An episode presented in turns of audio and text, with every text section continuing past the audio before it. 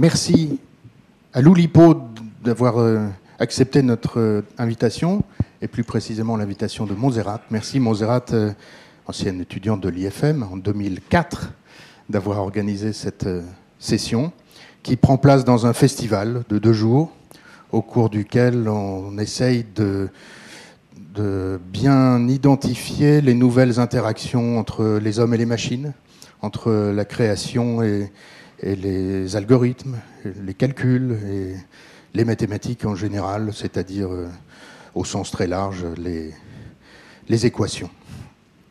Euh, on tourne autour du sujet avec beaucoup d'angles et cet angle est particulièrement intéressant pour nous. On a parlé d'images beaucoup, mais encore peu de littérature. On a parlé de musique. Et grâce à vous, on va entrer vraiment dans les lettres c'est le titre du festival, des chiffres ou des lettres. Alors merci à Michel, merci à Yann, merci à Jacques d'avoir accepté notre invitation. Et puis je donne la parole à Monzerat pour euh, lancer tout ça. Voilà. Bon, merci, encore merci. Bon, j'aime beaucoup remercier, mais on n'est pas là que pour ça. Euh, je souhaite euh, avant tout vous faire part de l'émotion que j'ai d'accueillir aujourd'hui l'Olipo à l'IFM, parce que moi-même, j'ai rencontré l'Olipo par le biais des des, relations familiales et personnelles. Et j'ai eu l'occasion d'être parmi euh, euh, les acolytes qui, suivent les, ateliers d'écriture de l'Oulipo. Et pour moi, je vous le dis, très honnêtement, c'est un espace pour la tête, mais aussi pour l'âme. Ce sont trois jours d'immersion où on se déconnecte et on se reconnecte à sa plume. Et ça, c'est une expérience que je vous conseille vivement de vivre un jour dans votre vie. Et c'est pour ça que je suis très heureuse que vous soyez ici parce qu'une des grandes réflexions que je me suis, euh, que je me suis posée quand, euh, bah, une des grandes réflexions, c'est pas une grande réflexion, mais quand Lucas m'a parlé de festival, je, lui ai dit euh, des chiffres, des lettres, mais je dis mais pourquoi et où, où? Je dis c'est les chiffres et les lettres peuvent être ensemble. Et on, a, on a concordé que l'Oulipo était, il y avait sa place ici dans notre festival pour cela.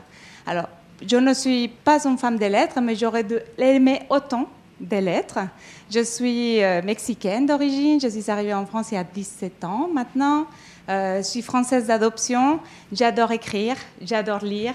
Et euh, surtout, je me sers beaucoup des outils que l'Oulipo m'a appris dans les 12 ateliers que j'ai suivis et les lectures que je fais de de leurs travaux, pardon, pour, pour insérer dans ma pensée un peu d'élasticité.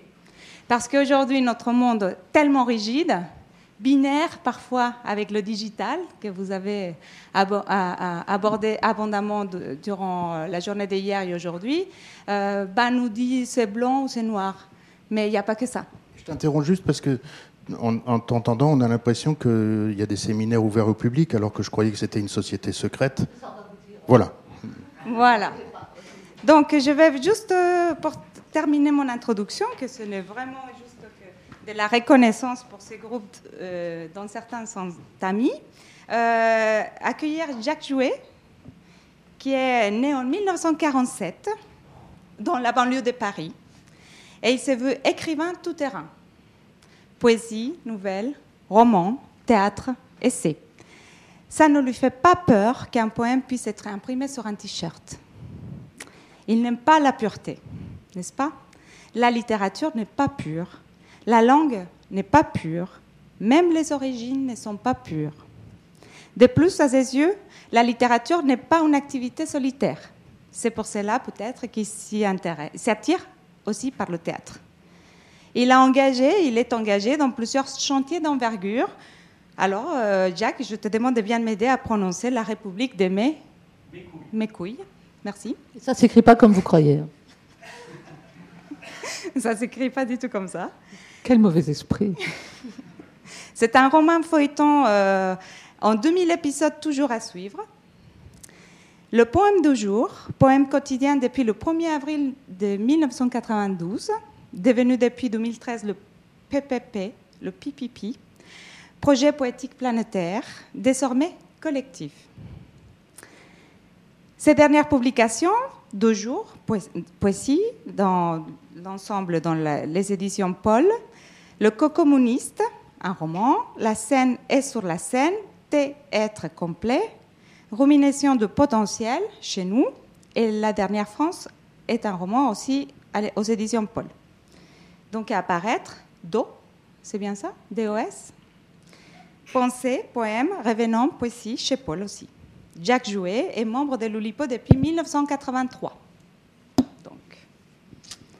Alors, chères mesdames, je suis ravie que tu aies accepté l'invitation. Donc, euh, Michel Audin est mathématicienne. Elle a publié des articles et livres de recherche dans ce domaine. Elle est aussi écrivaine, auteur notamment des récits et romans Une vie brève, Mademoiselle As, euh, Comme une rivière bleue et Oublier Clémence, tous parus dans la collection Arbalète chez Gallimard. Avec l'Oulipo, elle a participé au livre dont euh, elle va nous faire part tout à l'heure dans ses lectures, le livre bilingue Paris Math aux éditions Cassini. Elle s'intéresse à l'histoire, notamment à, la commune celle de la Commune de Paris de 1871, sujet et personnage des Commons Rivière Bleue, autour de, laquelle elle anime, autour de laquelle elle anime le blog Ma Commune de Paris. Très important. Et qui l'a amené, à écrire le livre Eugène Barlin, ouvrier relieur 1839-1871, publié par les éditions Libertalia en 2019.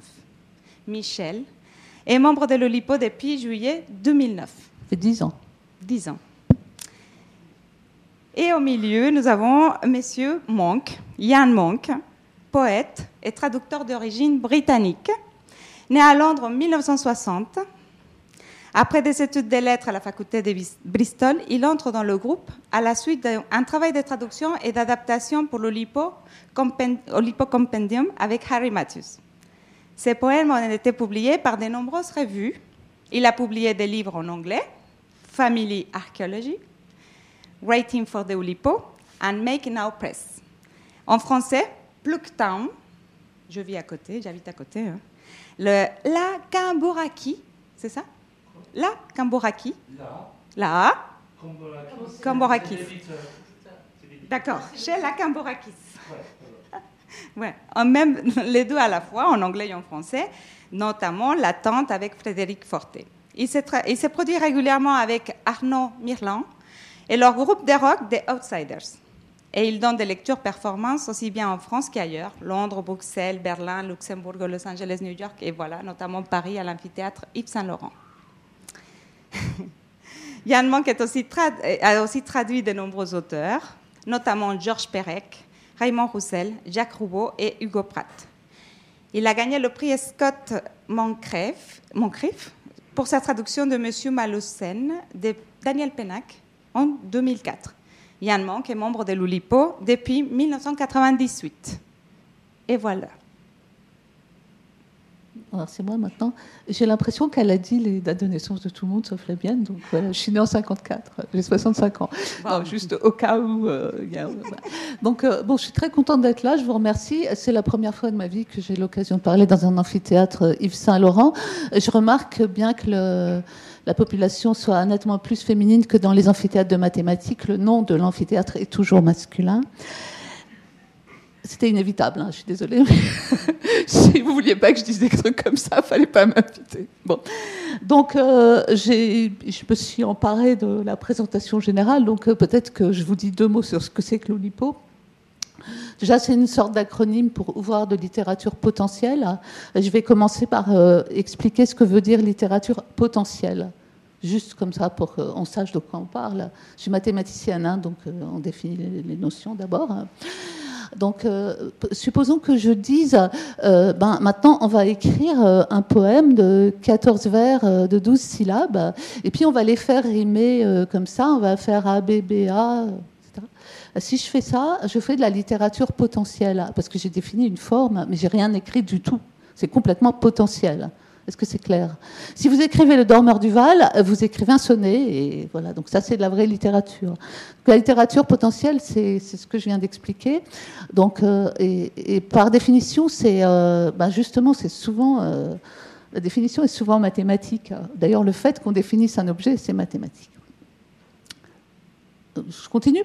voilà. Donc, en fait, l'Oulipo, le voir de littérature potentielle, c'est une, une association qui est déjà assez ancienne puisqu'elle a été fondée en 1960, ce qui en fait la le groupe littéraire euh, qui a eu la plus longue vie de toute l'histoire de l'humanité, et c'est probablement trop, mais c'est pas grave, on est content, on aime bien, alors on continue.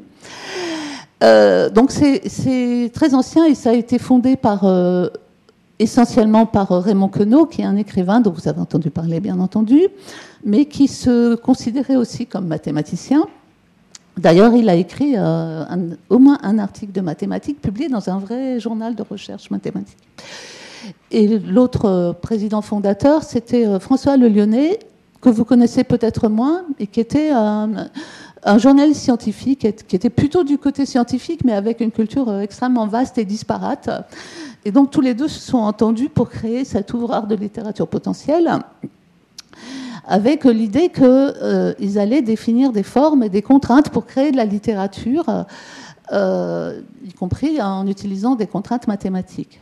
Alors ça a l'air complètement idiot, mais je vais vous faire une remarque de mathématicienne, c'est-à-dire un truc qui est parfaitement exact et complètement inutile. N'importe quoi que vous écrivez euh, dans n'importe quelle langue, c'est forcément, ça obéit forcément à une contrainte mathématique, puisque vous utilisez, par exemple en français, 26 lettres que vous arrangez comme vous voulez. Donc euh, ça peut, à la limite, ça peut être considéré comme écrire peut être considéré comme euh, une activité mathématique. Après, je vais essayer de dire des choses qui sont tout aussi justes, mais qui ont un peu plus de contenu. voilà, donc on peut, on peut définir des, contraintes de, toutes sortes. On peut décider, par exemple, qu'on ne va pas utiliser euh, la lettre E, c'est le célèbre exemple on est obligé de citer aujourd'hui la disparition de Georges Perec, puisque euh, c'est un, livre qui a 50 ans maintenant, donc euh, en fait le cinquantenaire. Voilà, donc euh, c'est aussi une contrainte mathématique. On va utiliser que 25 lettres de l'alphabet. À la limite, toutes les contraintes sont mathématiques. Bon, il y en a qui le sont plus que d'autres. Je suppose que mes petits camarades vont vous en parler. et donc, je vais, leur laisser la parole, sauf que je vais donner des exemples. Je vais quand même donner des exemples de choses dont ils ne vont pas vous parler, parce qu'après, une fois qu'ils auront la parole, je pourrais peut-être plus parler. C'est pas sûr qu'ils me prêteront le micro, donc je vais en profiter. Donc, euh, il y, la plupart des contraintes mathématiques qui ont été utilisées par l'Oulipo sont basées précisément sur les chiffres ou les nombres. Euh, mais en fait, dans les mathématiques, il n'y a pas que les chiffres et les nombres, il y a des tas d'autres choses. Donc on peut utiliser les, nombres pour, euh, pour, faire de la poésie, par exemple. Sûrement, on va vous dire qu'on peut faire des, sextines, des choses comme ça, ça utilise les nombres et puis la, la combinatoire, ce que les mathématiciens appellent la combinatoire, c'est-à-dire euh, la façon, l'ordre dans lequel on range les mots et des choses comme ça. Mais, mais on, peut, euh, on peut faire des tas d'autres choses. Dans les mathématiques, il y a par exemple aussi la géométrie. On peut imaginer d'écrire un, texte, un texte pardon, littéraire, littéraire en utilisant comme, comme guide, comme forme, une figure de mathématiques, une figure géométrique, avec des droites qui se coupent avec des points et tout ça. Vous pouvez, je sais pas, par exemple, les points, ça serait, euh, ça serait les mots, les droites, ça serait des phrases, et puis vous écrivez, euh, vous regardez la figure, et puis vous regardez quels points sont sur quelle droite, et vous écrivez une phrase qui a ces mots-là. On peut faire ça, on peut faire plus compliqué. On peut, inventer, écrire un roman comme ça, par exemple. Que les points sont les personnages et puis euh, les droites sont les relations qui relient ces personnages. S'ils sont deux points, sont toujours sur une droite, mais euh, deux, personnages, s'ils sont dans un même roman, ils sont reliés puisqu'ils sont dans le même roman. Donc ça, ça c'est pas un problème. Mais s'il y a un troisième point, est-ce que ça implique une relation entre les personnages, des choses comme ça Bon, moi, je travaille sur des personnellement, je travaille sur des choses comme ça, mais c'est des formes longues c'est-à-dire des romans, des choses comme ça. Donc on peut pas, euh, peut pas, je peux pas vous lire un roman maintenant tout de suite, sinon ils vont pas être contents. Puis euh, vous non plus, parce qu'on n'aura plus le temps de, boire le champagne après. Donc euh, voilà. Donc quand, quand, ils auront parlé, s'ils me laissent un peu de temps, je vous lirai, je vous lirai des, deux ou trois poèmes de ce livre. Donc l'avantage des poèmes par rapport à la, prose, c'est que Enfin, c'est un des avantages, c'est pas le seul évidemment. L'avantage des poèmes, c'est que c'est court et qu'on peut lire un poème comme ça euh, plusieurs. Non, voilà, ce genre de poème comme on a dans ce livre. Ce livre est un petit livre. je, fais d'abord un peu de publicité pour ce livre et après je passe la parole à Jacques. Ça va, ça va? Non, je vais le montrer. Je vais le montrer. Non, parce que c'est, il a quand même une particularité que je vais montrer. Bon. C'est un livre bilingue et c'est un livre qui parle de mathématiques et de poésie. Euh, il est bilingue français-anglais, euh, et donc, euh, il est symétrique. Ça veut dire qu'on peut l'ouvrir d'un côté, Si vous l'ouvrez de ce côté-là, vous le lisez en anglais, ou alors vous pouvez l'ouvrir de ce côté-là et vous le lisez en français. Donc c'est un livre qui parle de mathématiques de Paris, qui est de la poésie et qui, euh, est bilingue et qui est euh, symétrique. Donc il y a déjà un, procédé mathématique dans la fabrication du livre. En plus, euh, quand vous regardez la tranche du livre, vous savez certainement que si le livre est français, la, la, tranche du livre, le titre est comme ça, et s'il est anglais, le titre est comme ça. Donc ça marche très très bien. Donc c'est un très beau livre auquel on a contribué tous les trois. Donc euh, ce serait dommage que je ne vous lise pas le poème de ce livre. Mais je ne vais pas le faire tout de suite. Donc la partie anglaise, en fait, euh, nous, l'avons, nous avons écrit tous les trois, mais toute la partie en anglais est écrite par Yann. Et un des poèmes que j'ai l'intention de lire, je vais lui faire lire la traduction aussi. Donc voilà. Donc je vais. Euh... mais il y a deux couves alors justement. Hein. Euh, alors justement, pour qu'on comprenne de quel côté c'est français, de quel côté c'est l'anglais, disons l'anglais c'est pour les gens qui connaissent pas bien Paris, donc il y a un gros, il y a un truc compliqué qui est les, arrondissements de Paris. Et puis euh, l'autre côté c'est un truc, un détail pour les Parisiens, donc c'est pour ça, c'est comme ça que je sais de quel côté c'est français, de quel côté c'est l'anglais. Ah ben voilà, il l'avait. Et l'autre côté, et l'autre face? Voilà, de ce côté-là, alors c'est des dessins qui ont été faits par un membre de l'Oulipo qui s'appelle Étienne Lécroard, qui est un auteur de, de bande dessinée, qui est un dessinateur. Et le, dessin que vous avez vu euh, représente un endroit de Paris que vous connaissez tous parce que c'est tout près d'ici en fait. Il n'y a, que la Seine à traverser. C'est ce qui est en face de la gare de Lyon. C'est un pentagone de, de, rue qui est en face de la gare de Lyon, qui est un endroit où il y avait autrefois une prison. Et c'est l'emplacement de la prison qui est euh, représenté là. On, lit, on, lit, les poèmes après, mais je vais. Euh, parce que je pense que Jacques. ça fait déjà dix minutes que je parle et déjà ils ne tiennent plus, alors je vais leur passer la parole. Euh, une chose que Michel n'a pas, dit, n'a pas eu le temps de dire, c'est que l'Oulipo, depuis 1960, se réunit chaque mois. Hein, le, groupe se réunit tous les mois. Euh, en général, c'est plutôt à Paris, mais pas forcément, parce que le groupe n'est pas franco-français. Il y a également des membres aux États-Unis. Il y a eu un membre allemand qui est mort. Il y avait un membre en, Italie, Italo Calvino. Il y a bon, on n'est pas pas un groupe spécifiquement français a priori. Bon. Mais la, réunion a lieu chaque mois, ça c'est une chose, euh, oui, un peu rituelle, euh, statutaire. Il faut que la réunion ait lieu. Bien.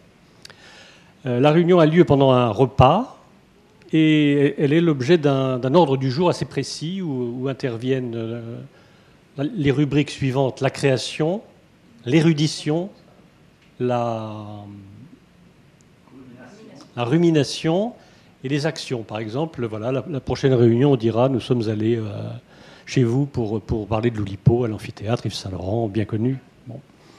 Euh, création, c'est le plus important. C'est le, moment de la réunion où les membres apportent euh, des idées nouvelles, des, des, formes potentielles, des procédures qui, qui vont être développées ou non dans la suite. Je voudrais vous montrer le, deux livres de Loulipo qui sont des livres un peu particuliers. L'un qui est, qui est maintenant assez ancien puisqu'il date de 1960. En fait, il date de, vraiment de la, fondation de l'Oulipo. On, on, pourrait considérer que c'est la, première, euh, la première pierre de l'édifice oulipien, c'est ce livre-là, que vous connaissez peut-être. Si vous ne le connaissez pas, il faut absolument que vous le... Si vous ne le connaissez pas, vous avez de la chance. Oui, mais il y a encore des gens qui ne le connaissent pas parfois. Euh, d'abord que vous jetiez un œil et puis ensuite je le ferai passer pour que vous le manipuliez. Avec précaution. Oh, avec précaution, il ne, craint, il ne craint plus rien, il est finalement assez solide. Vous voyez que son, son, apparence est assez, assez anormale puisque vous remarquez qu'il y a, en fait là vous ne pouvez pas les compter, mais il y a 10, 10 pages superposées. C'est un livre qui ne contient que 10 pages. Mais habituellement, quand vous avez un livre, vous tournez une page. Ici, euh, il ne s'agit pas de tourner une page, il s'agit de tourner un vers d'un poème. Et quand vous avez tourné, là c'est le quatrième vers de la première page euh, qui est tourné, apparaît dessous un autre vers. Et du coup, vous avez un nouveau poème qui s'inscrit dans le livre. Vous avez comme ça euh, 10 pages et 14 vers. 10 puissance 14, il y a donc dans ce poème 100 000 milliards de poèmes le, nombre, est, exact, hein, ce n'est pas une plaisanterie. Il y a 100 000 milliards de poèmes et, Raymond Queneau calcule dans, sa préface que pour lire intégralement ce livre, euh, eh bien, il faudrait plusieurs, plusieurs vies et même beaucoup, beaucoup, beaucoup, beaucoup, beaucoup de vies. Donc, euh, livre assez surprenant, puisque c'est probablement le premier livre que son auteur lui-même n'a pas pu lire intégralement. Vous voyez ce que ça veut dire dans, l'imaginaire de la lecture et de l'écriture C'est quelque chose d'extrêmement important. C'est de la combinatoire, il y a 100 000 milliards de poèmes. Euh, le Lyonnais, dans, dans sa postface, dit une chose assez drôle que je voudrais, que je voudrais vous lire. Il dit N'avez-vous pas, en subissant le choc d'un vers parfaitement réussi, le sentiment attristé qu'il est regrettable qu'on ne s'en soit servi qu'une seule fois Là, le, problème est réglé, c'est-à-dire que quand vous avez composé un vers, eh bien, il va servir plusieurs fois. Ça, c'est 100 000 milliards de poèmes. Un livre, évidemment, très, très important pour nous à l'Olipo, et très important aussi pour, pour l'imaginaire de la, de la combinatoire et, de, et du recours à la mathématique pour euh, faire de la littérature. Euh, on peut même dire que quand euh, que Noah n'était pas toujours aussi confiant que ça dans la réussite de son projet. Et le Lyonnais l'a beaucoup aidé. Et le fait qu'ils aient réussi à, écrire, à, composer et à publier ce livre a été, je pense, extrêmement déterminant dans la décision de fonder le groupe. Bien des années après, un autre, autre poète de l'Oulipo, Frédéric Forté, propose ceci. Alors ceci, c'est un livre aussi. C'est également un livre combinatoire qui s'intitule Bristol. Frédéric compose sur un. Vous savez, on, peut acheter des Bristol comme ça par paquet de 99, 100, de 100, je pense, en fait. Et euh, il écrit sur, euh, ces Bristol, il écrit des vers, donc c'est un peu le même, euh, la même procédure que pour les 100 000 milliards de poèmes. Simplement, il y a, 90, il y a factoriel 99 euh, de possibilités, c'est-à-dire c'est encore plus important que les 100 000 milliards de poèmes. Et il écrit, vous voyez, sur, euh, sur une feuille de Bristol, il écrit un vers, qui est un vers assez court. Quand il lit le poème, que fait-il? Eh bien, il bat les cartes, comme ça. Il adore faire ça, Frédéric. Si, si un jour vous voyez une lecture programmée avec Frédéric Forté qui lit des Bristol, ne le manquez pas. Et quand il, a, bien battu ses cartes, eh il, commence à, lire le poème et tous les, tous les cas de figure doivent fonctionner poétiquement. Envisagez quoi Dans ce blanc-là, de toi-même est différente, sur tous les plans possibles, sur Bristol, de Bristol. Peut-être tu n'es pas sans lumière, me questionnant sur un certain plan de Bristol, où tu es peut-être en absence, des choses non advenues, péniblement, où tout est possible, t'additionner, m'aveuglant, sans plus d'indication, au centre d'un Bristol, entre les lignes, en tracé possible, sous le poids des Bristol possibles, etc., etc. Et alors quand il a fini, il ramasse, et puis il rebat ses cartes, et il recommence, c'est le poème de marché. Puis quand il a fini, il rebat ses cartes, il ramasse, il rebat ses cartes, il recommence. Le poème de marché, et après il faut, l'assommer pour qu'il s'arrête, parce que ça, peut durer assez longtemps. Voilà deux exemples. Voilà deux exemples de, de travaux oulipiens reposant sur la combinatoire et euh, qui sont à. Ben voilà, il y, a, il y a 30, donc il y a 40 ans de, 40 ans de distance entre ces deux, ces deux réalisations. Donc, euh, j'avais un peu hésité euh, parce que j'aurais pu vous présenter plusieurs choses. Et je me suis dit que je vais, j'allais vous présenter des choses qui marchent vraiment sur le nombre. Donc, c'est pas trop le maths, c'est vraiment les nombres, tout simplement. Dans la poésie classique, on compte le vers par les syllabes, n'est-ce pas? Je ne sais pas si vous vous souvenez de vos cours de, des affreux cours de français au collège-lycée, mais euh, dans, un, dans un alexandrin, par exemple, en principe, il y a 12 pieds, 12 syllabes. Donc le vers classique français a toujours été comme ça. Et il y a des, gens, dont moi, où on se dit, pourquoi pas compter autre chose Donc, euh, on m'a proposé de faire une affiche A1. Donc, j'ai décidé de vous montrer des choses assez visuelles. Tout le monde voit ça? Donc l'idée, l'idée était la suivante. On m'a dit, euh, c'était une, commande. Vous avez une page A1 et vous remplissez euh, la page euh, comme vous voulez. Et comme je travaillais beaucoup sur l'idée de compter les mots, les mots et les verbes, à cette époque-là, je me suis dit que j'allais commencer par là. Donc c'est le premier, ça, commence là, à peu près au milieu. Ici même, la vie, j'essaie de, lire euh, par transparence. Donc là, on a deux vers de deux mots, n'est-ce pas? Après, on monte par là. Là, on a trois vers de trois mots.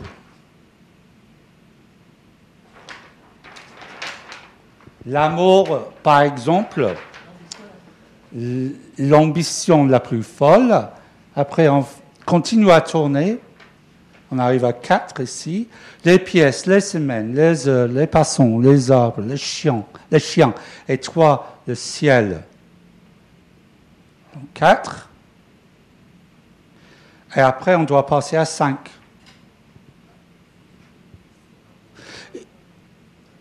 Ici, tu te réveilles mollement devant la fenêtre, le rideau, derrière lequel tu joues à la vie, à la mort, et le monde tourne mollement. Après, on doit passer à 6, qui est là. Inexorablement, le monde se remplit ici. Tu peux distinguer à peine déjà les bords séparant l'une à l'autre et l'autre à l'une, les choses, les semaines, l'espace, les temps, vire flou. Donc 6, 7.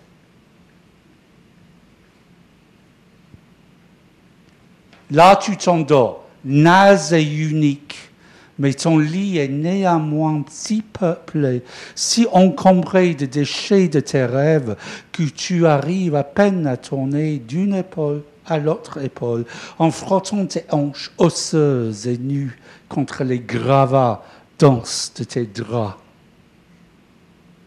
8. Pierre contre pierre, le feu prend comme ça, puis s'étend comme ça, comme une roulée quand il a plus dessus, posé là, tu vois sur le bord du bureau plus molle que toi.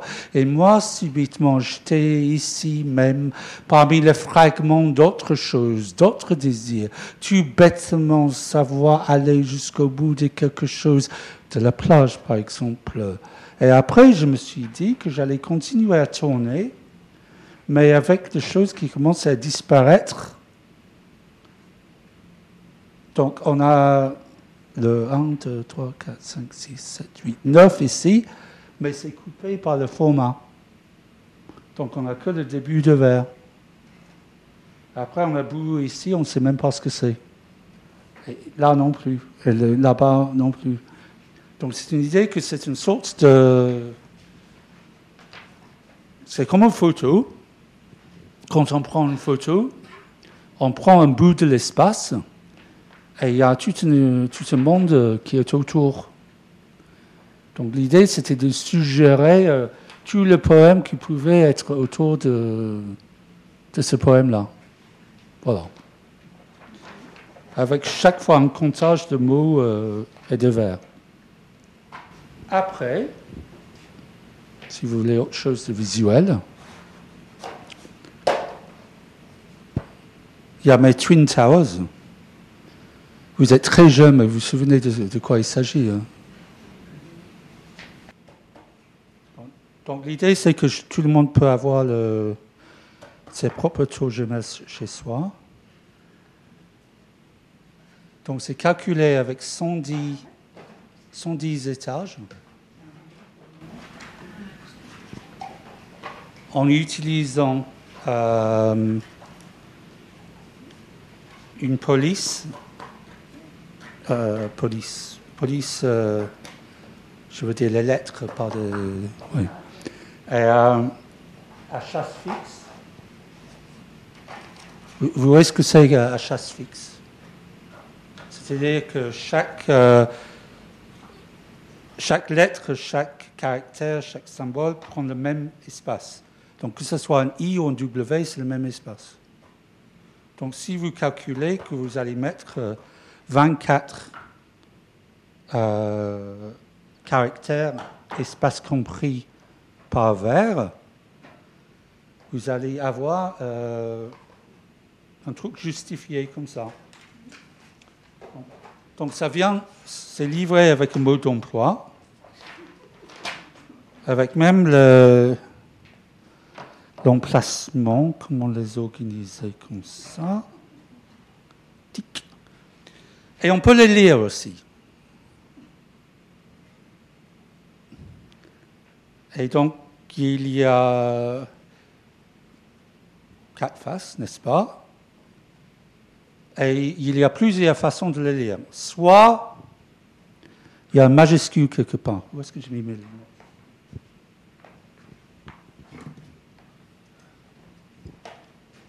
Le, chez l'éditeur, je voulais le livrer avec les petits avions en papier. Avec le vers du Coran écrit dessus, mais il ne voulait pas. Je ne sais pas pourquoi. Dégonflé, quoi. Donc, il y a une face où il y a le majuscule. Donc, ça veut dire qu'on commence là. Donc, on peut le lire en tournant. Dans le jungle du ciment, il rampe un lion, fait de tout ce que vous désirez. Ici, il y a des centaines, des milliers de vitrines, papier, fantasmes et Dieu, par exemple. Du pain béni, des escaliers, des pas sonnants, des tonnes de béton, puis le reflet de soi-même là, et du vent du Seigneur, et des systèmes de sécurité, et de l'acier, fer et cuivre. Donc on peut lire comme ça ou bien chaque face, on peut le lire en descendant.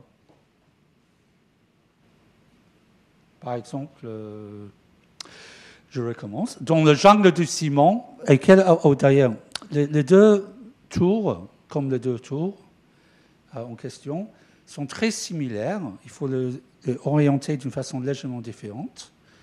Et il n'y a que des, quelques mots qui changent de temps en temps. Essentiellement, c'est la même chose que je me suis dit que c'est la même chose dans le jungle du ciment, des milliers de vitrines, des tonnes de béton, puis de l'acier, fer et cuivre, de l'aluminium, laiton, des miroirs, du bois pour les portes, les rampes, les escaliers, les cadres, les fenêtres, le chambon, les gens. Encore des gens. Ensuite, un spaghetti qui est fait des câbles pour fournir l'électricité, le téléphone, l'accès rapide à l'Internet, le fax, puis un complexe de tuyautage pour fournir l'eau et le gaz. Ensuite, pour évacuer les eaux sales atteintes de liquide vaisselle, des savons pour les mains, et puis il y a des égouts pour les détritus humains, des pipis caca des gens, du papier toilette des gens, encore des gens, puis le papier peint de toutes les couleurs qui cachent le béton, le plâtre, les mortiers, les peintures, choisis pour faire chez soi un peu, mais pas trop. Les calendriers avec les femmes presque nues, avec les sportifs des billes, les stars de cinéma, de la chanson, bien un choix de paysages exotiques et des posters pareils, puis le photos des enfants ou des chiens et des chats, puis les équipes, de baseball, de basketball, puis de foot américain, des photos de promotion avec toutes les copines et ou les, tous les copains. Ensuite, le paperboard pour les réunions, les conférences, les stages, avec les, toujours marqués dessus, les idées, les projets, les chiffres, les graphiques, les plans, les camemberts, de toutes les couleurs, des feutres, les règles, les craies des gens, encore des gens, des tasses de café vides ou pleines, des cendriers vides et décoratifs, avec quelquefois des punaises, les bouchons, des feutres, des trombones trombones dépliés et les élastiques lâches ou coupés. Puis juste à côté, les bouteilles d'eau et des jus de fruits sur un plateau de biscuits, des gâteaux de barco et de magnétophones. Les diapos projetés sur les écrans montrent les mêmes idées, chiffres et courbes, mais dans un état plus avancé des gens, encore des gens, mais avec autres espèces animales, les, les mouches qui survolent les gâteaux, les blattes qui habitent dans les conduits, et les araignées dont une étoile est encore plus éphémère qu'ailleurs, tellement la tour est lavée et gardée nickel, des scarabées, des cloportes et des cousins, avec en plus un trillion de bactéries, des guerres intenses dans le water. Et les égouts, avec toute une cité prodigieusement petite et violente. Cette bataille pour territoire et survie, mais surtout, il y a des gens, et encore des gens, les machines, les ascenseurs, le fil, le câble, les boutons, les témoins pour montrer s'ils descendent ou bien s'ils montent, des lampes halogènes, les néons, des couloirs, et bien des salles de bain, puis il y a des gens, et il y a des répondeurs téléphoniques qui clignotent parce qu'ils ont des messages, des voix des gens qui disent salut, au revoir, à demain.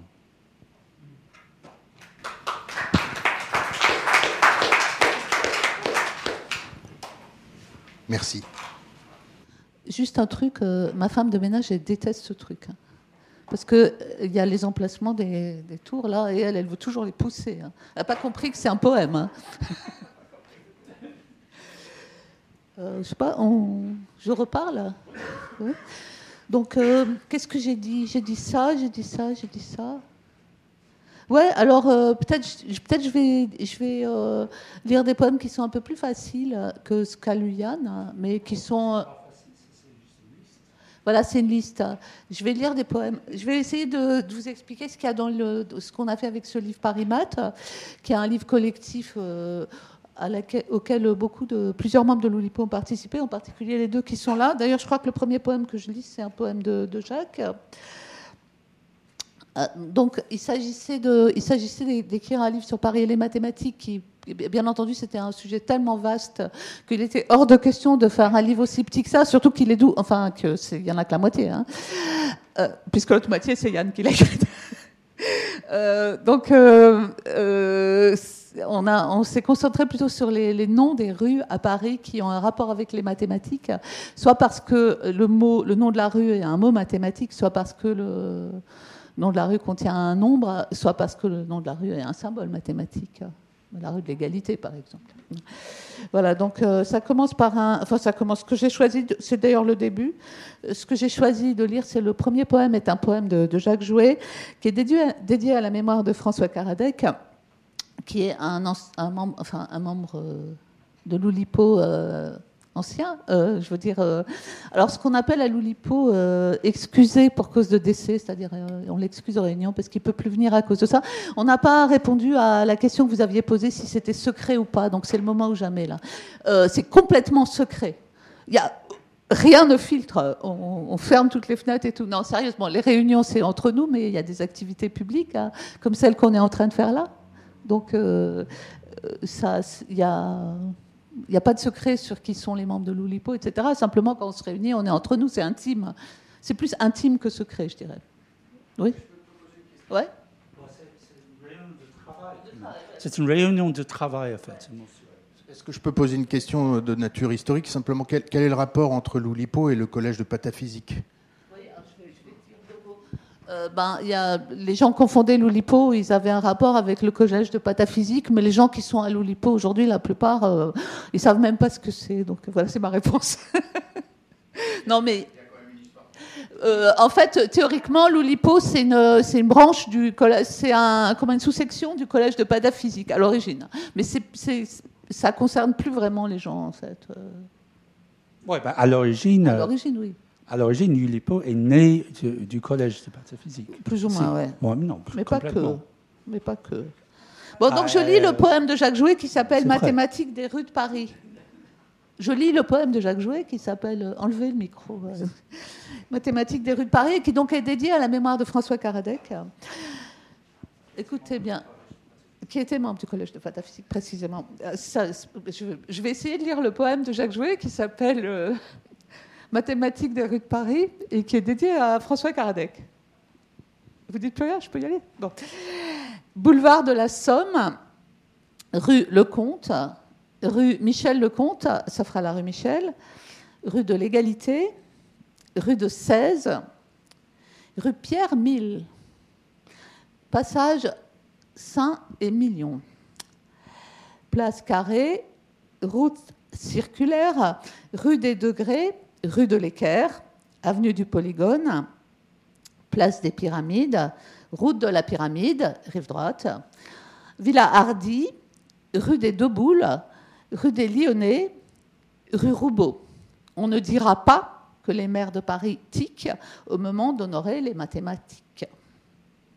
C'est le poème de Jacques Jouet. Et puis je vais vous en lire un autre euh, qui est euh, plutôt consacré à, des nombres. Euh, donc dans le 7e arrondissement, le, livre est rangé, les chapitres sont rangés par ordre numérique des arrondissements, les premiers chapitres en tout cas. Donc c'est dans le chapitre 7e et 8e arrondissement. dans cet arrondissement, il y a 324 mètres en fer pudelé, 10 généraux, 9 ponts, 7 millions de visiteurs, cette tour Eiffel, 6 saints, dont 5 pères, 5 poètes, 4 pierres et Alexandre III, 2 Billy, 2 présidents, 2 maréchaux, 2 femmes, plus une vierge, et une visitation. Une tour Eiffel, un noir, mais poète, un anarchiste, mais géographe, un navigateur, euh, connaisseur de calcul différentiel, mais zéro mathématicien. Le septième, on était assez bredouille parce qu'il y avait peu de mathématiciens. Et ce n'est pas tout ce que je voulais vous lire.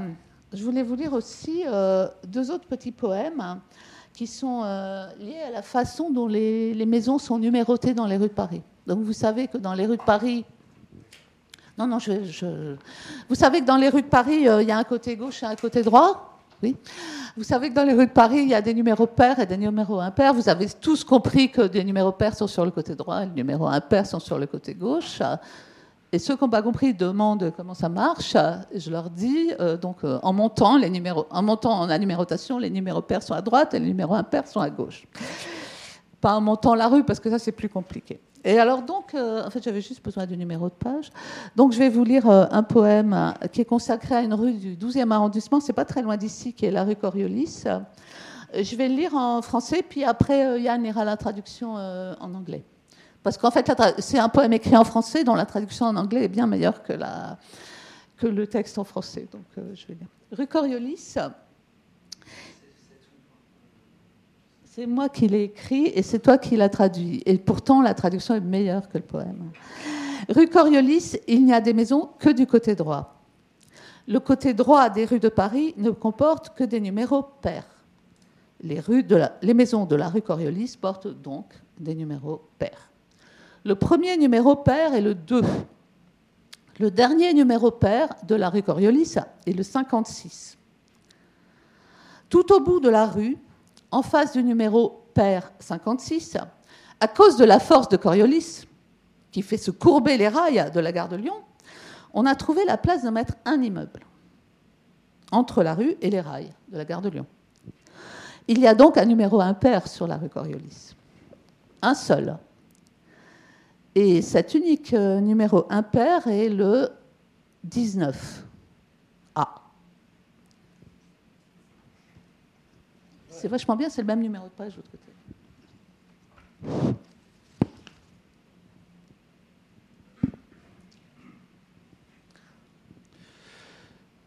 Rue Coriolis. Rue Coriolis only has buildings on its right side. The right sides of streets in Paris only have even numbers. So the buildings on Rue Coriolis only have even numbers. The first even number is 2. The last even number on Rue Coriolis is 56. Right at the end of the street, facing the even number 56, thanks to the Coriolis force which makes the rails of the Gare de Lyon bend, place has been found for a single building between the roadway and the rails of the Gare de Lyon. And so there is a single odd number in the Rue Coriolis. Just one. And this single odd number is 19. Odd indeed. Je me reconnaître que la fin était meilleure en anglais qu'en français.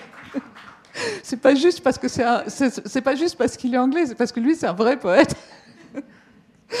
voilà, je vais vous en lire un autre qui a un rapport avec la numérotation, euh, qui est donc à la page 66. Et puis après, j'aurais presque fini pour que ça rassure mes petits camarades, et puis comme ça, on pourra causer aussi. Alors, à la page 66, il y a un poème. Euh, un poème sur la rue du disque. Alors la rue du disque, c'est une rue euh, qui, en a, qui a Il a écrit un poème aussi sur la rue du disque, sur la rue Coriolis aussi d'ailleurs. Euh, et il est allé voir cette rue et puis il comprenait pas où était cette rue. Alors c'est une rue qui, est, qui n'existe pas, mais qui est dans le groupe d'immeubles qui s'appelle les Olympiades, qui est pas loin d'ici, au bout de la ligne 14. Alors, euh, donc il a écrit un poème sur la rue du disque, et puis euh, comme euh, en fait j'avais habité là, donc j'avais envie d'en écrire un autre, j'en ai écrit un autre, donc je voulais le mien bien sûr. La rue du disque n'a pas de maison des deux côtés. Elle n'a même pas de maison d'un seul côté. Elle a des maisons d'aucun côté. C'est rare.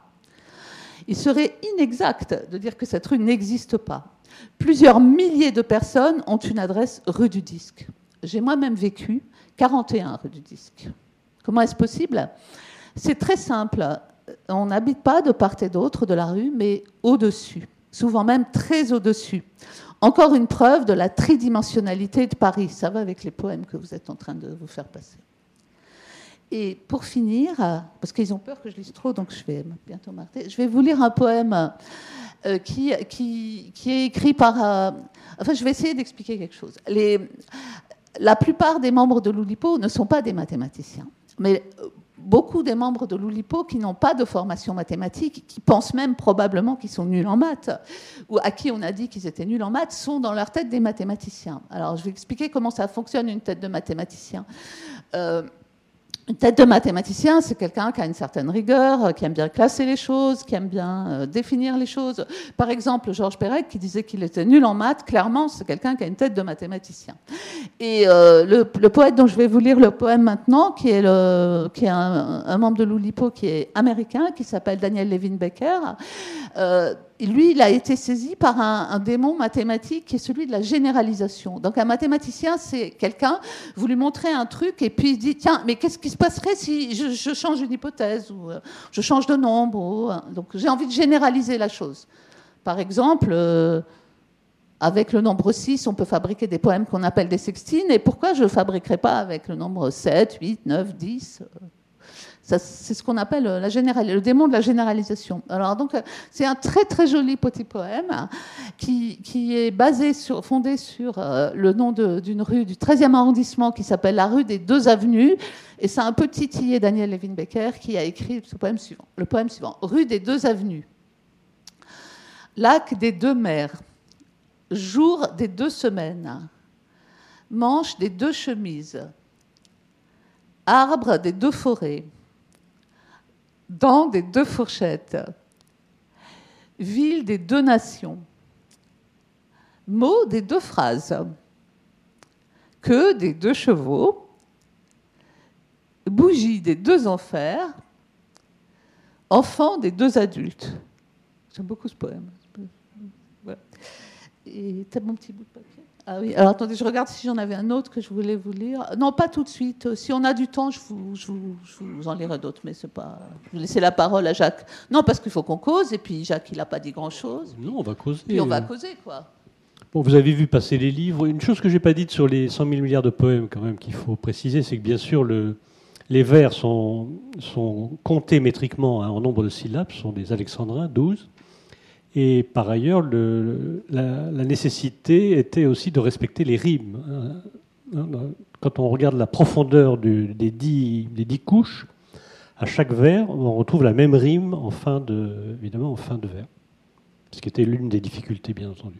Le mot sonnet n'ayant pas été prononcé à ce sujet, comme j'avais commencé par définir ce qu'était un sonnet, ce qui était quand même une préparation. Euh, donc, euh, ce sont des sonnets, en fait. Il y a 14 vers, il y a un, système de rime à BBA etc. Donc, euh, ils sont tous, tous les, tous les, tous les poèmes euh, ont les mêmes rimes euh, au même endroit. Et, en fait, la structure grammaticale fait que ça marche de toute façon. Vous pouvez lire choisir n'importe lequel des 100 000 milliards de poèmes, c'est un sonnet. Cette logique mathématique, elle vient d'où, à part du fait que Conneau était mathématicien, par exemple, et qu'il y avait sans doute beaucoup de biographie là-dedans, mais est-ce qu'il y a le sens, un, un, sens particulier aux chiffres? Est-ce que les chiffres libèrent? Est-ce que la contrainte libère? Est-ce qu'il est qu'il y a une philosophie derrière ou est-ce que c'est le jeu tout simplement? Euh, Moi, en tant que poète, je voulais, euh, parce que j'écris essentiellement de la poésie, euh, je voulais, je voulais retrouver une sorte de façon formelle, structurée d'écrire de la poésie sans forcément retourner complètement en arrière au 19e siècle. en fait, quand on voit l'histoire de la poésie en France et en Angleterre, c'est assez similaire. Jusqu'à la fin, je, généralise à peine, mais on va dire jusqu'à la fin du 19e siècle, qui disait poème disait euh, métrique, rime. Euh, si c'était pas ça, c'était pas de la poésie. Et puis il y avait eu la révolution du vers libre, qui était euh, salutaire à à la limite à l'époque parce que ça a un peu bousculé les choses, mais à force d'écrire le vers soi-disant libre, ça devient un peu flasque, un peu mou, un peu sans intérêt, ça devient un peu comme la prose hachée n'importe comment. Et donc moi, je cherchais vraiment une façon de remettre, euh, comme dans les, exemples que je vous ai montrés tout à l'heure, là, je compte les mots, je compte les, les caractères.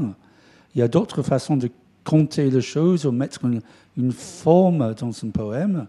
Et c'est ça que je cherchais. C'est Ulipo qui m'a vraiment euh, euh, poussé à aller plus loin dans ce sens-là. Et je pense que c'est, c'est un peu ce qu'on cherche à faire.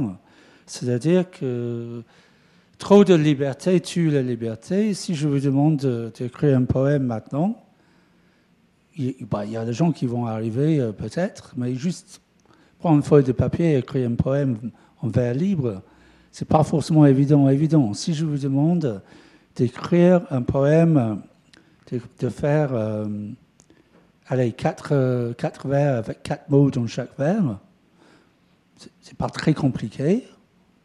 Mais vous avez déjà un truc, vous allez vous demander qu'est-ce que je peux faire avec ça?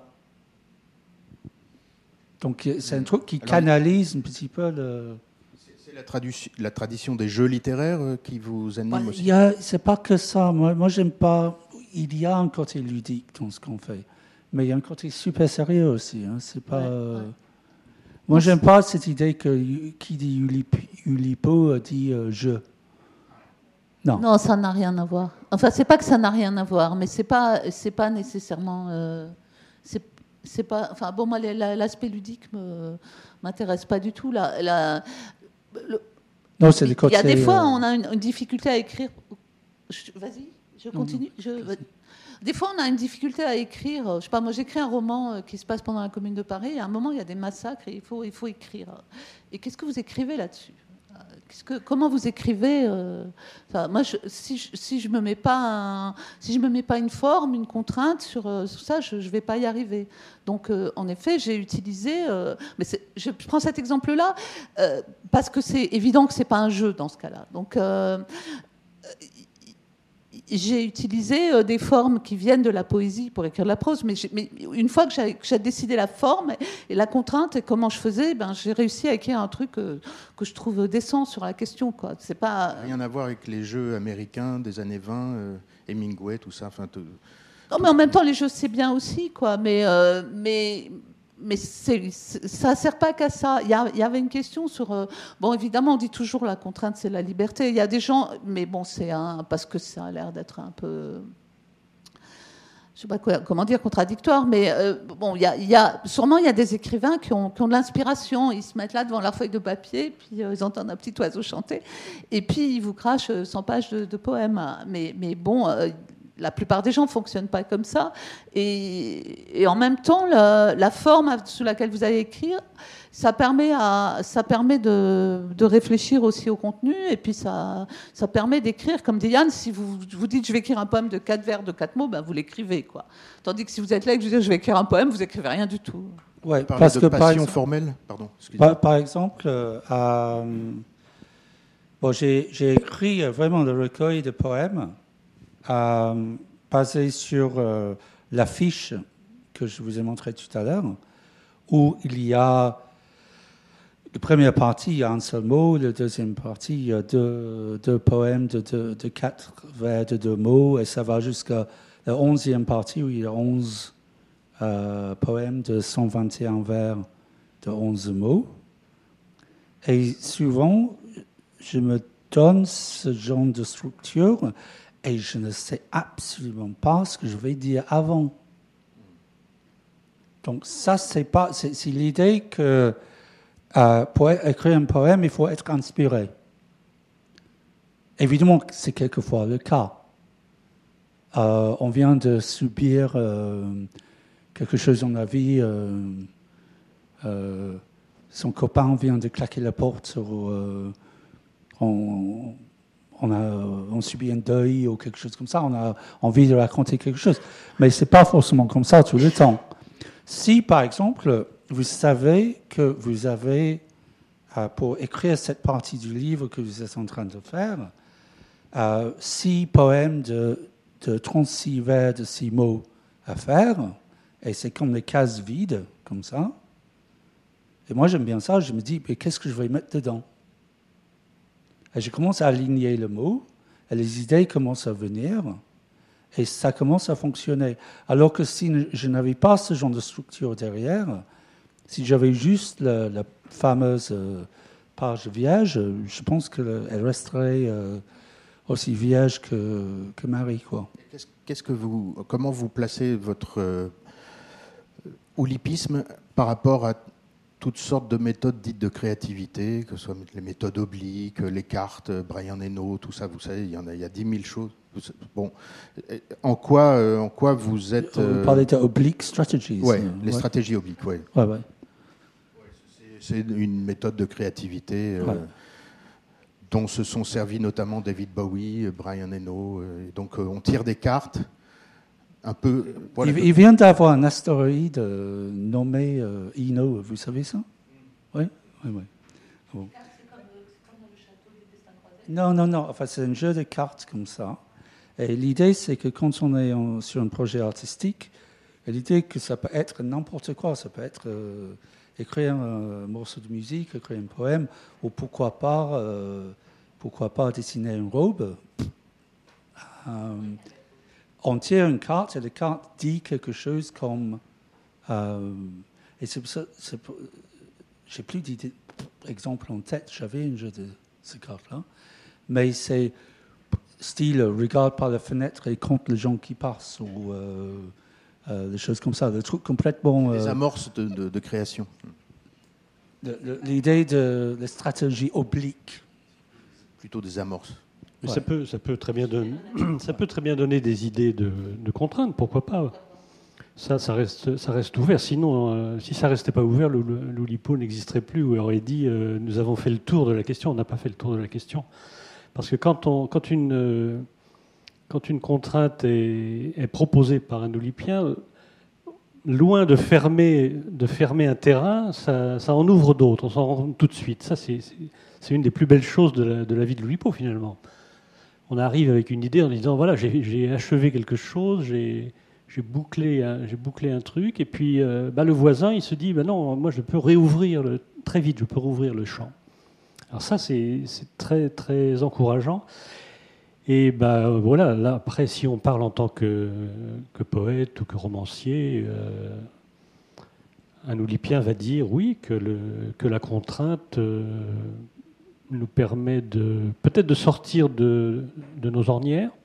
Hein, à un moment donné, quand on a, on a travaillé plusieurs années, on peut, on peut aussi tourner un peu en rond. La contrainte nous oblige à, aller vers des, des lieux nouveaux à cause de l'obstacle. Vous savez, quand, quand vous assistez à une course de chevaux, c'est plus intéressant s'il y a des, s'il y a des obstacles, euh, une rivière à sauter, ou si c'est si c'est uniquement à plat, c'est très emmerdant. S'il y a des obstacles, c'est drôle, c'est plus intéressant. Donc voilà, le, le, dé- le dépassement de l'obstacle euh, nous donne, enfin en tout cas c'est notre, euh, espoir d'une certaine façon, nous donne la dynamique de, la création. S'il y a quelque chose de, dynamique dans ce qu'on lit, euh, d'un poème qu'on lit, un roman qu'on lit, c'est peut-être parce qu'il euh, y, a eu un défi relevé, il y a eu une, difficulté franchie. Voilà. Avec une, alors une dimension d'humour et d'absurde qui est propre à votre mouvement ou pas? C'est pas fatal. Historiquement, oui, sans aucun doute, parce que bah, Queneau, était le poète que vous connaissez, euh, qui n'avait pas peur de, du calembour ou des plaisanteries euh, qui n'étaient pas, de, je dirais, du, niveau de Saint John Perse, par exemple. Hein, Mais alors, en France, on aime, bien, on aime bien les poètes un peu emmerdants comme ça, qui sont, on les, on les met un peu sur des piédestals. Piédestals ou des piédestaux? Piédestaux, hein, et, Parce qu'on décide que et en fait, que des piédestaux. Et en fait, que No était bon quand on lit de près la poésie de Queneau, elle est largement aussi grave que celle de, Saint John Perse. Vous voulez que je vous lise un poème de Queneau? Attends, juste une petite chose. Pour moi, la notion de jeu, contrairement à Michel, est, est, beaucoup plus cruciale. Pour moi, le jeu est une activité grave. C'est pas du tout une activité légère et futile. Donc euh, je, mets, moi, la notion de jeu euh, de façon assez centrale dans le travail de, Loulipo et le mien en particulier. Oui, euh, bon, d'abord, pourquoi, pas, pourquoi pas le jeu de cartes? Moi, je. Il faut, comprendre qu'il n'y a, pas, a pas la contrainte oulipienne, le truc qu'on a le droit de faire et puis le truc qu'on n'a pas le droit de faire. D'abord, les contraintes qui sont inventées par qui que ce soit, elles sont bonnes pour tout le monde. et puis, il faut quand même euh, peut-être rappeler un truc ou énoncer un truc euh, historique euh, important, c'est qu'il y a eu d'autres mouvements littéraires au XXe siècle que l'Oulipo, qui est né au XXe siècle, comme vous avez compris, notamment le mouvement surréaliste, qui, a quand même été extrêmement important pour la littérature du XXe siècle.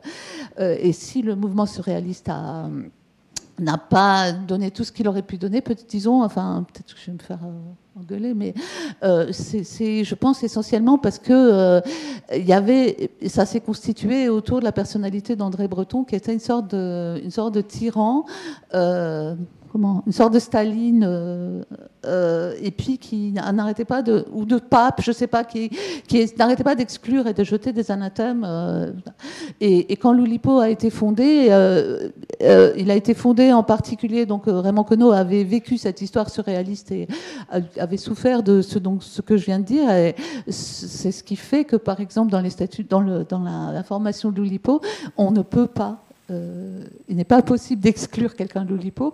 Il n'est pas possible de sortir de l'Oulipo. Enfin, on peut décider de plus aller aux réunions si on a envie, hein, mais on, est plus jamais, on est toujours membre de l'Oulipo pour toujours. Et c'est, et ça va, c'est formel, mais ça va avec le fait qu'il euh, n'y a rien qui est interdit et il n'y a rien qui est obligé. C'est-à-dire, si vous inventez une contrainte, eh ben, elle est pour tout le monde. Ou alors, vous n'en parlez pas. Mais voilà. Et puis, si quelqu'un fait une euh, crée une contrainte ailleurs, même si elle n'a pas été créée par nous, puis qu'on la trouve intéressante, eh ben, on peut l'utiliser. Donc, ce truc oblique, je ne connaissais pas, mais euh, voilà. Et après, je voulais un. Mais quand on aura fini de discuter. En fait, moi, je voulais vraiment d'abord vous remercier parce qu'il y a quelque chose que je trouve terriblement incroyable dans le fait de vous avoir face à nous euh, ça fait combien d'années vous nous avez dit que vous étiez là dans cette association à travailler ensemble et vous avez l'air de vous marrer, mais comme des jeunes premiers qui ont commencé à mettre un truc en place. Et ça, c'est quelque chose, moi, qui me sidère. Hein, parce qu'on a parlé, vous êtes membre du LIPO depuis 1900. Euh, moi, depuis seulement 10 ans. Je suis la plus jeune ici. seulement 12 ans. vous avez entendu ça, seulement 12 ans.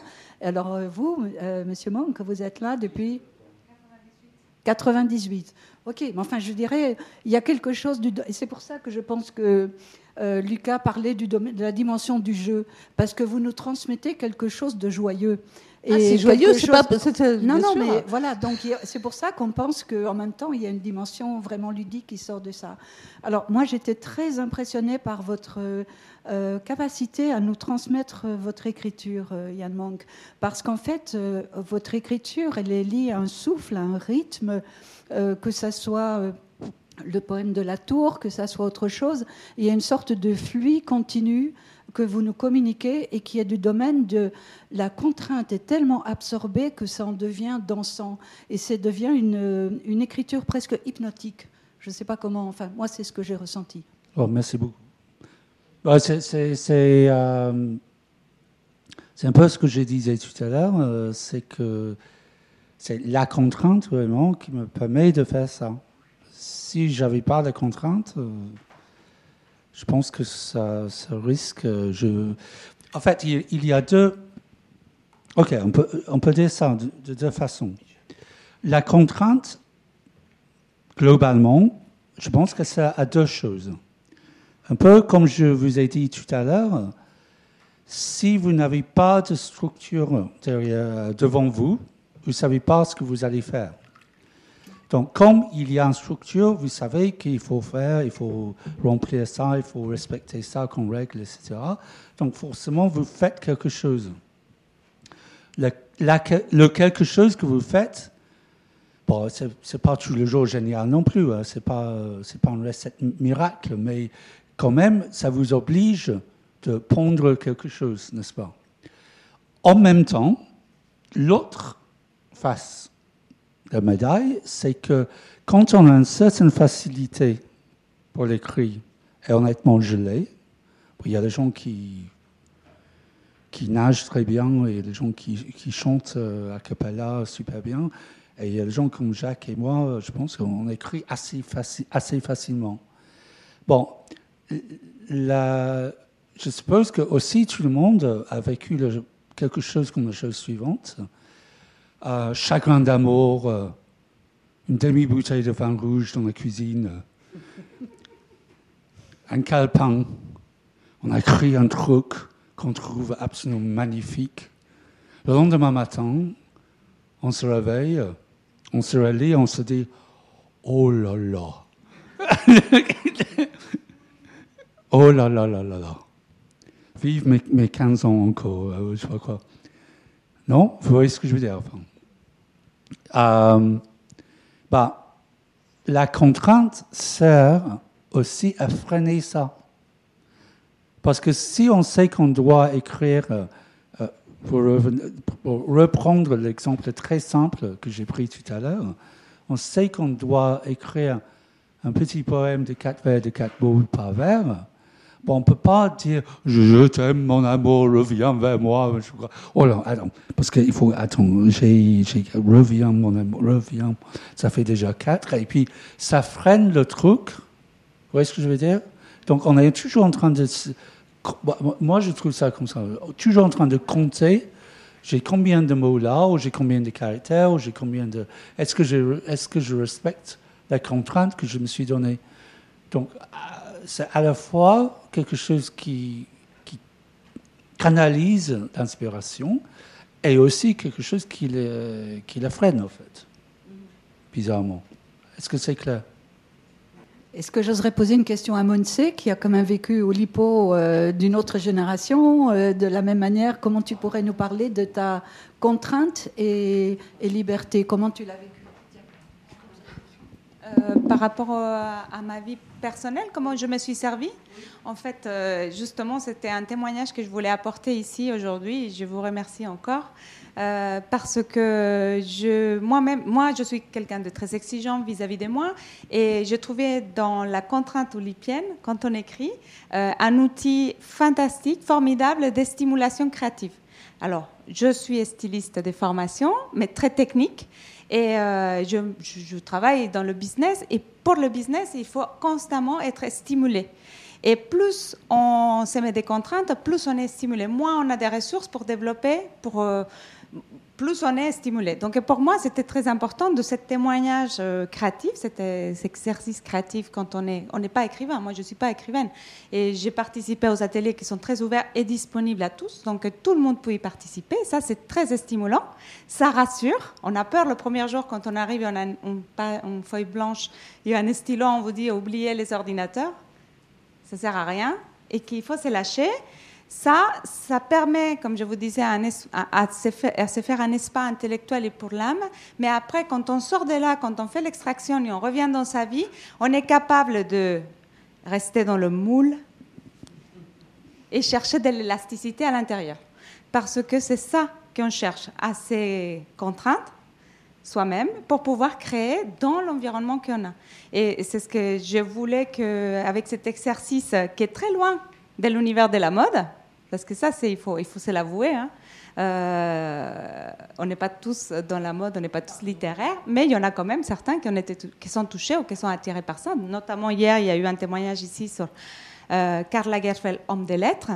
Apparemment, c'était formidable, mais pas tout le monde. Et je pense que ce sont des outils sur lesquels on peut nous inspirer et nous servir aussi pour donner, euh, pour sortir de cadre que par moi qui est, parfois pour moi, et ça c'est un appel, hein, un, un, coup de gueule, dire que parfois la mode est très conservatrice. Et donc pour redevenir créative, il faut sortir de cadre, rajouter de la contrainte. Et donc l'exercice olympien est vraiment très inspirant de ce côté-là.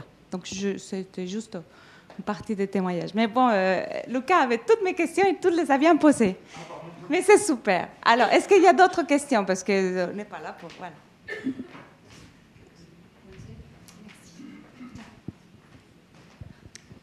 Euh, bah déjà, juste une remarque. Moi, le seul euh, exemple d'approche un peu oulipienne dans la mode, c'était une des premières collections de Courrèges de Sébastien Meyer et Arnaud Vaillant quand ils avaient fait dans leur première collection, ils avaient carte blanche, 15 euh, pièces dans 15 coloris différents. Et donc on avait 225 combinaisons possibles de, de look. Et ensuite après, en fait, finalement, comme c'était peut-être pas assez commercial, ils ont été un peu plus freinés. Mais je trouvais ça, enfin, j'étais fasciné. Euh, bon, moi, je suis un grand admirateur de Loulipo et j'ai pris une grosse claque quand, euh, étant jeune, j'ai lu La disparition. Il faut bien s'accrocher, euh, mais c'est fascinant. Et ma question, en fait, c'était pour, pour, pour Jacques. En fait, vous avez commencé à, évoquer ce que vous faisiez dans les, dans les réunions en parlant de la partie création, et on a pu le, voir. Et est-ce que vous voulez bien expliquer les, les autres étapes d'une réunion? Et je pense notamment à la à la rumination que je ne connais pas du tout, mais qui m'interpelle qui un peu. Vous ne pas dire un mot sur Mopo Pourquoi vous ne faites pas un ouvreur de mode potentiel Oui, voilà, je ferme. Pourquoi vous ne créez pas un ouvreur de mode potentiel voilà, J'ai fini. Ça, ça paraît s'imposer, effectivement. On disait tout à l'heure, mais c'est vrai, vous avez tout à fait raison, qu'il existe un ou pinpo pour la peinture. La cuisine, il y a tout. Hein. ça s'appelle des ou Xpo, vous pouvez mettre tout ce que vous voulez à la place de X on peut s'autoproclamer, non? Il y a une... Évidemment. Évidemment. Oui, oui, après, il faut rencontrer. C'est la liberté. Vous rencontrez l'Oulipo, et puis tout se passe très bien. Oui, oui, non, c'est une... Merci, une très Non, simplement pour la question sur la, rumination. La création, c'est un. On s'inscrit en création quand on a une, proposition qui est euh, à peu près aboutie, hein, et dont on veut que le, que le groupe ait connaissance.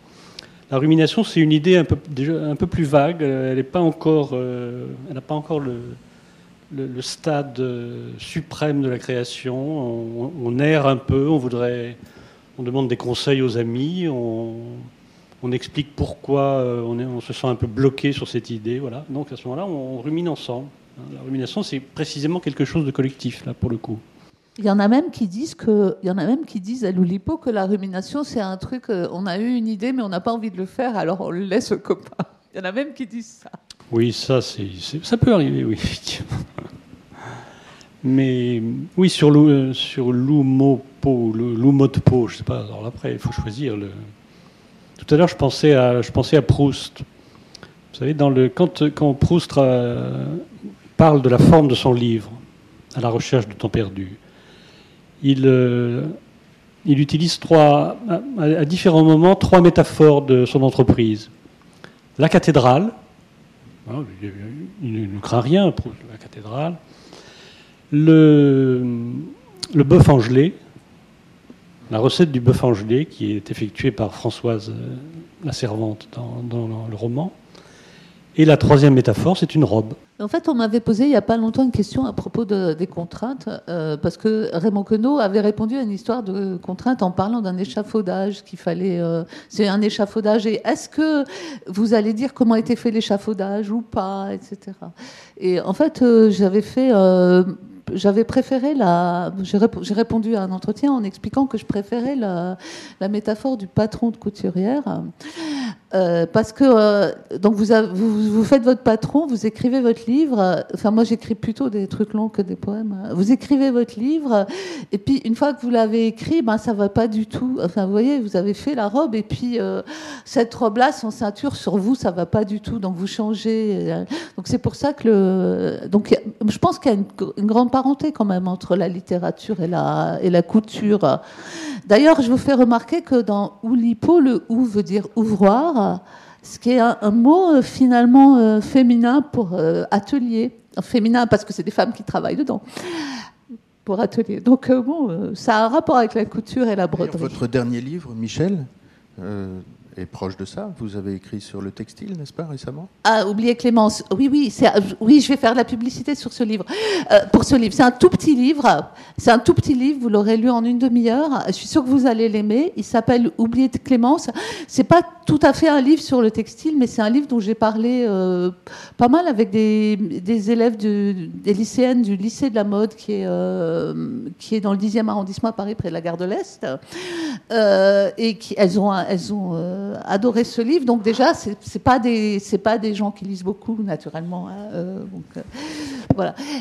et donc c'est l'histoire d'une ouvrière en soie. Elle s'appelle Clémence en soie, S-O-I-E. elle est née en 1879, c'est dans le donc au 19e siècle. Elle est ouvrière en soie à Lyon. Et, donc c'est un tout petit livre. Il est très joli, comme je, je, dis, je, dis, pas ce que j'ai fait moi, mais la forme du livre. Et, vraiment, je vous conseille la lecture de ce livre si le, le travail des ouvriers, des ouvrières euh, du textile vous intéresse. Bien sûr, ça nous intéresse et on pourrait vous réinviter pour parler précisément de ce livre euh, un peu plus tard, si vous voulez. Ah oui, volontiers, très volontiers, oui. Et par ailleurs, pour parler de l'ouvroir de mode potentiel. Ah, mais on pourrait parler. Alors du coup, euh, Clémence, elle était ouvrière en soi, c'était vraiment une ouvrière. Elle n'a pas fait de la mode mode, hein, mais oui, pourquoi pas, oui. Il y a, des, tas de. Pas des tas, mais il y a dans l'actualité euh, éditoriale des livres, parmi lesquels le vôtre, et un autre publié euh, chez euh, Henri Dougier, que je trouve aussi extraordinaire, sur le, monde vu par une ouvrière du textile à Cholet dans les années 70. Et c'est vraiment super. Je vais, je vais le projeter tout de suite, la référence. Je vous le conseille, c'est, c'est super intéressant. super intéressant. Et est-ce je vois qu'on approche de, l'heure de conclure. Est-ce qu'on peut conclure par des choses assez drôles? Euh, Parce que donc parmi les vôtres, il y a Clémentine Mélois. Voilà. si je peux projeter quelques images, est-ce que quelqu'un ne connaît pas Clémentine Mélois ici Et qui connaît Non, vous connaissez pas Clémentine Mélois? Vous avez sûrement tous dans la poche un truc comme ça, non, non euh, Moi, j'ai. Euh, Citron, échalote, fruits, tomates, fromage, argent. Alors voilà, donc Clémentine Mélois euh, s'inscrit dans une tradition en fait, qui est la poésie des listes. Et donc elle a publié un livre de, de listes de courses qu'elle présente euh, parfois à la Maison de la Poésie. Euh, elle a même fait, j'ai assisté à ça, c'était assez génial, un congrès de listes de courses, un congrès franco-allemand de listes de courses avec un, un auteur allemand qui avait lui-même travaillé sur la question. C'était fait avec euh, une distance et de l'esprit, quoi. Enfin, c'est, voilà, bon. Et voilà. Et par ailleurs, elle détourne, c'est ce que je vais vous montrer parce que c'est, c'est, vraiment très, très drôle. Euh, elle détourne des, classiques de la littérature. Alors, je vous le montre.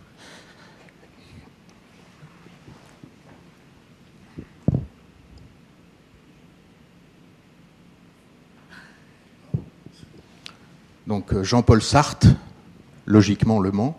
Donc voilà, des suites logiques en fait. Hein. Dante, bon, dans ton cul, ok. Euh, j'adore celui-là, Modibic. Modibic, c'est Pérec. Hein. C'est dans la, disparition. C'est dans la... D'accord. Marx et Sarpar. Donc Lamartine, c'est l'illustration qui fait le.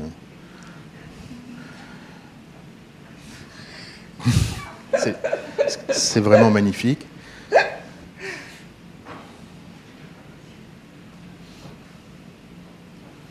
C'est assez génial quand même, ça, non? Et voilà une. Alors, la liste de courses en tant que telle, euh, a déjà une certaine valeur poétique, mais alors. Euh, ouais, il faut il faut préciser, c'est que c'est la liste qu'elle a récupérée euh, dans le supermarché. elle ramasse, elle ramasse. C'est la vraie liste des gens, quoi. Elle est venue à une réunion de l'Ulipo avec un sac grand comme ça, rempli de listes. Moi, je vous en montre une dans la poche, mais euh, elle, elle, elle, en a des. dans son livre, elle a dans son livre, elle en a sorti 99 parce que c'est un nombre oulipien standard, mais mais elle en a des, des, des, des milliers. Hein. Est-ce qu'il y a d'autres questions sinon? Non? Ça vous a nourri, j'espère. Euh, le mot de la fin? Précisément, on va vous distribuer un, petit tract pour l'atelier Oulipo que nous commençons, non pas lundi qui vient, mais lundi en 8. Pendant cinq jours, nous sommes six Oulipiens à animer euh, un atelier intensif pendant cinq jours, matin, après-midi, le soir il y a des lectures. Et nous nous retrouvons à Bourges, plein milieu, au plein centre de la France. Nous sommes dans l'école des beaux-arts de Bourges et dans le palais Jacques-Cœur, dans de très beaux endroits. Et ben, si ça vous intéresse, euh, on vous trouvera une petite place. Par, ailleurs, il y, a, parfois des, rencontres à la BNF euh, Mitterrand? Un jeudi par mois. Et euh, juste, les papous dans la tête étaient-ils une émanation ou non? Parallèle. Parallèle un groupe parallèle avec parfois des, relations, mais c'était deux groupes tout à fait indépendants. Un grand, très grand merci.